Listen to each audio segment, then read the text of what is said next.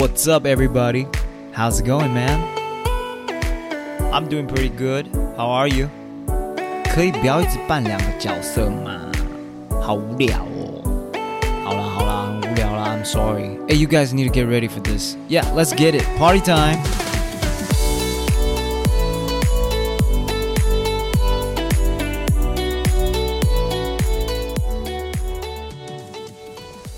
各位听众朋友们，大家好，Welcome to another episode of 这个英文。今天是全新的一个系列，叫做这个发音。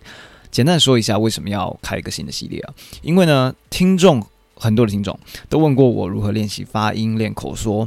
那我私下有回复一些技巧跟一些方法啦，但实质上呢，我没有办法 actually be there for you guys，right？而且呢，我也相信很多台湾人都想要把口说的部分学好，因为我认识很多人都是很怕开口说英文这件事情。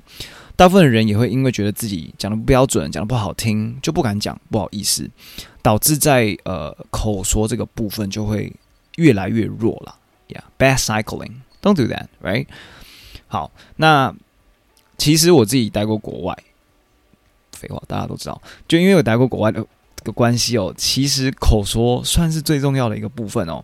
比起阅读，比起就是听读写，就是对话才是人与人之间最最直接的沟通方式。他不会一见到面就叫你你写个作文给我看，对不对？我考一下你的听力，你听不听懂我在讲话或是什么？他是对话是最重要的呀。所以呢，我就决定开一个这个新的系列呢。I can actually physic not physically, but I can actually be in the air. Be here, and you can practice with me，好吗？那就是让有一个新的 platform，让大家可以逼你自己在家开口练习说英文。那之后这个系列在每一集都会有不同主题，也会教大家一些发音的方式、发音的技巧。不管你现在在开车还是在洗澡，你可能以前在家洗澡呢都会唱歌，那其实有点没有意义，因为歌声也不会变得比较好听。没有啦，我没有抢你，好不好？现在就是可以边洗澡练习英文，对吧？就是进去洗澡的时候把这个开起来一下。All right, let's get to our first lesson. 第一课，好不好？因为今天是第一集，先来跟大家介绍一个非常非常简单的概念。那大家可以自己在家的时候练习，或是在车上，反正一个人的时候练习最好了，比较不会有什么担心。没错，那这个概念是我在练习发音的时候发现的哦。因为我们平常说的是中文，那大家可以观察一下，我们在说中文的时候呢，发音的气都会非常靠近牙齿的后面，就是。嘴嘴巴那个口腔的很前面，气都会从牙齿后方冲出来的感觉，像大家现在可能会听到噗噗噗的声音。对，那讲英文的时候就是相反的，我们要努力的让音跟气留在嘴巴里头，而且是后方。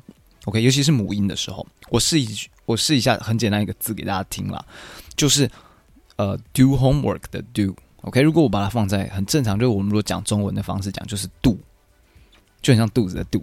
没错，很靠前面，do do，OK，I do homework，do，听起来就是这样子。但你如果把它放到嘴巴里头很深的地方，就是 do，听起来很像 do，但是没有没有那个 I 的音，就是 do 放在很里头，OK。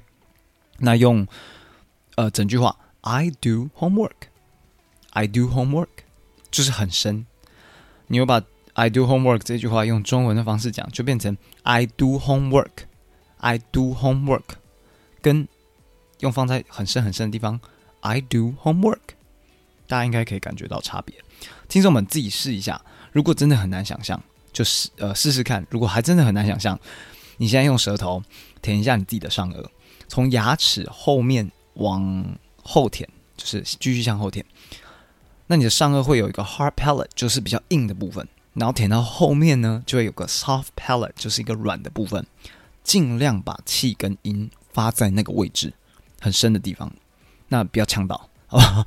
如果是发在很硬的地方，就是前面，听起来就会 very hard，very hard，很硬。OK，发在后面就会比较软，very hard，一样很轻，懂我意思吗？如果发在很前面，听起来就是 very hard，放在后面 very hard，it's different，very hard。Very hard, very hard, very hard，差别啊，感觉到了哈。那这边呢，呃，有另外一个方法要接着继续使用哦，就是你已经如果比较习惯上面我刚刚教的这个方法，你就接续的继续使用接下来我要说的东西。接下来就是你如果可以练习整句话的发音的时候，刻意把抑扬顿挫加进去。你不要管这个抑扬顿挫是对还是错，因为本来就是语言都不太一样啦。就是呃，你可能觉得要重的字跟轻的字都都不太一样，但是。这是一个很好练习方式，你就直接把高高低低加进去，之后你可以看剧啊，看一些东西，你就可以知道哦，原来有一些句子是哪一个字要轻重。那我们现在就只是需要先练习，学着把轻重把语气放进句子里头就好。我就随便试一句，刚刚说 The homework is very hard，如果以我们一般讲话就是这么轻松，The homework is very hard，这是一个很简单的 complaint，说功课很难。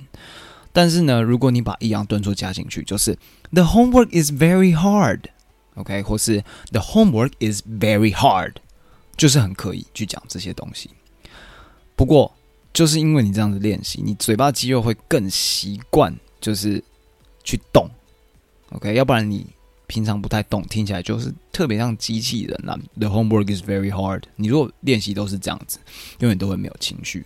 那学习语言很重要的东西，就是顺便我们把情绪带进去。不管你说的是什么句子，你也可以很开心说这句话。The homework is very hard，好像听起来很开心。那那也没关系啊，反正就是当你需要讲开心的句子，你就可以开开心心讲；但你要做不开心的句子，你就可以用不开心的方式讲。只是我们要去习惯做这件事情。那要怎么习惯呢？就是多练习嘛，刻意的去练习，就更容易在日常生活自然而然的去使用它。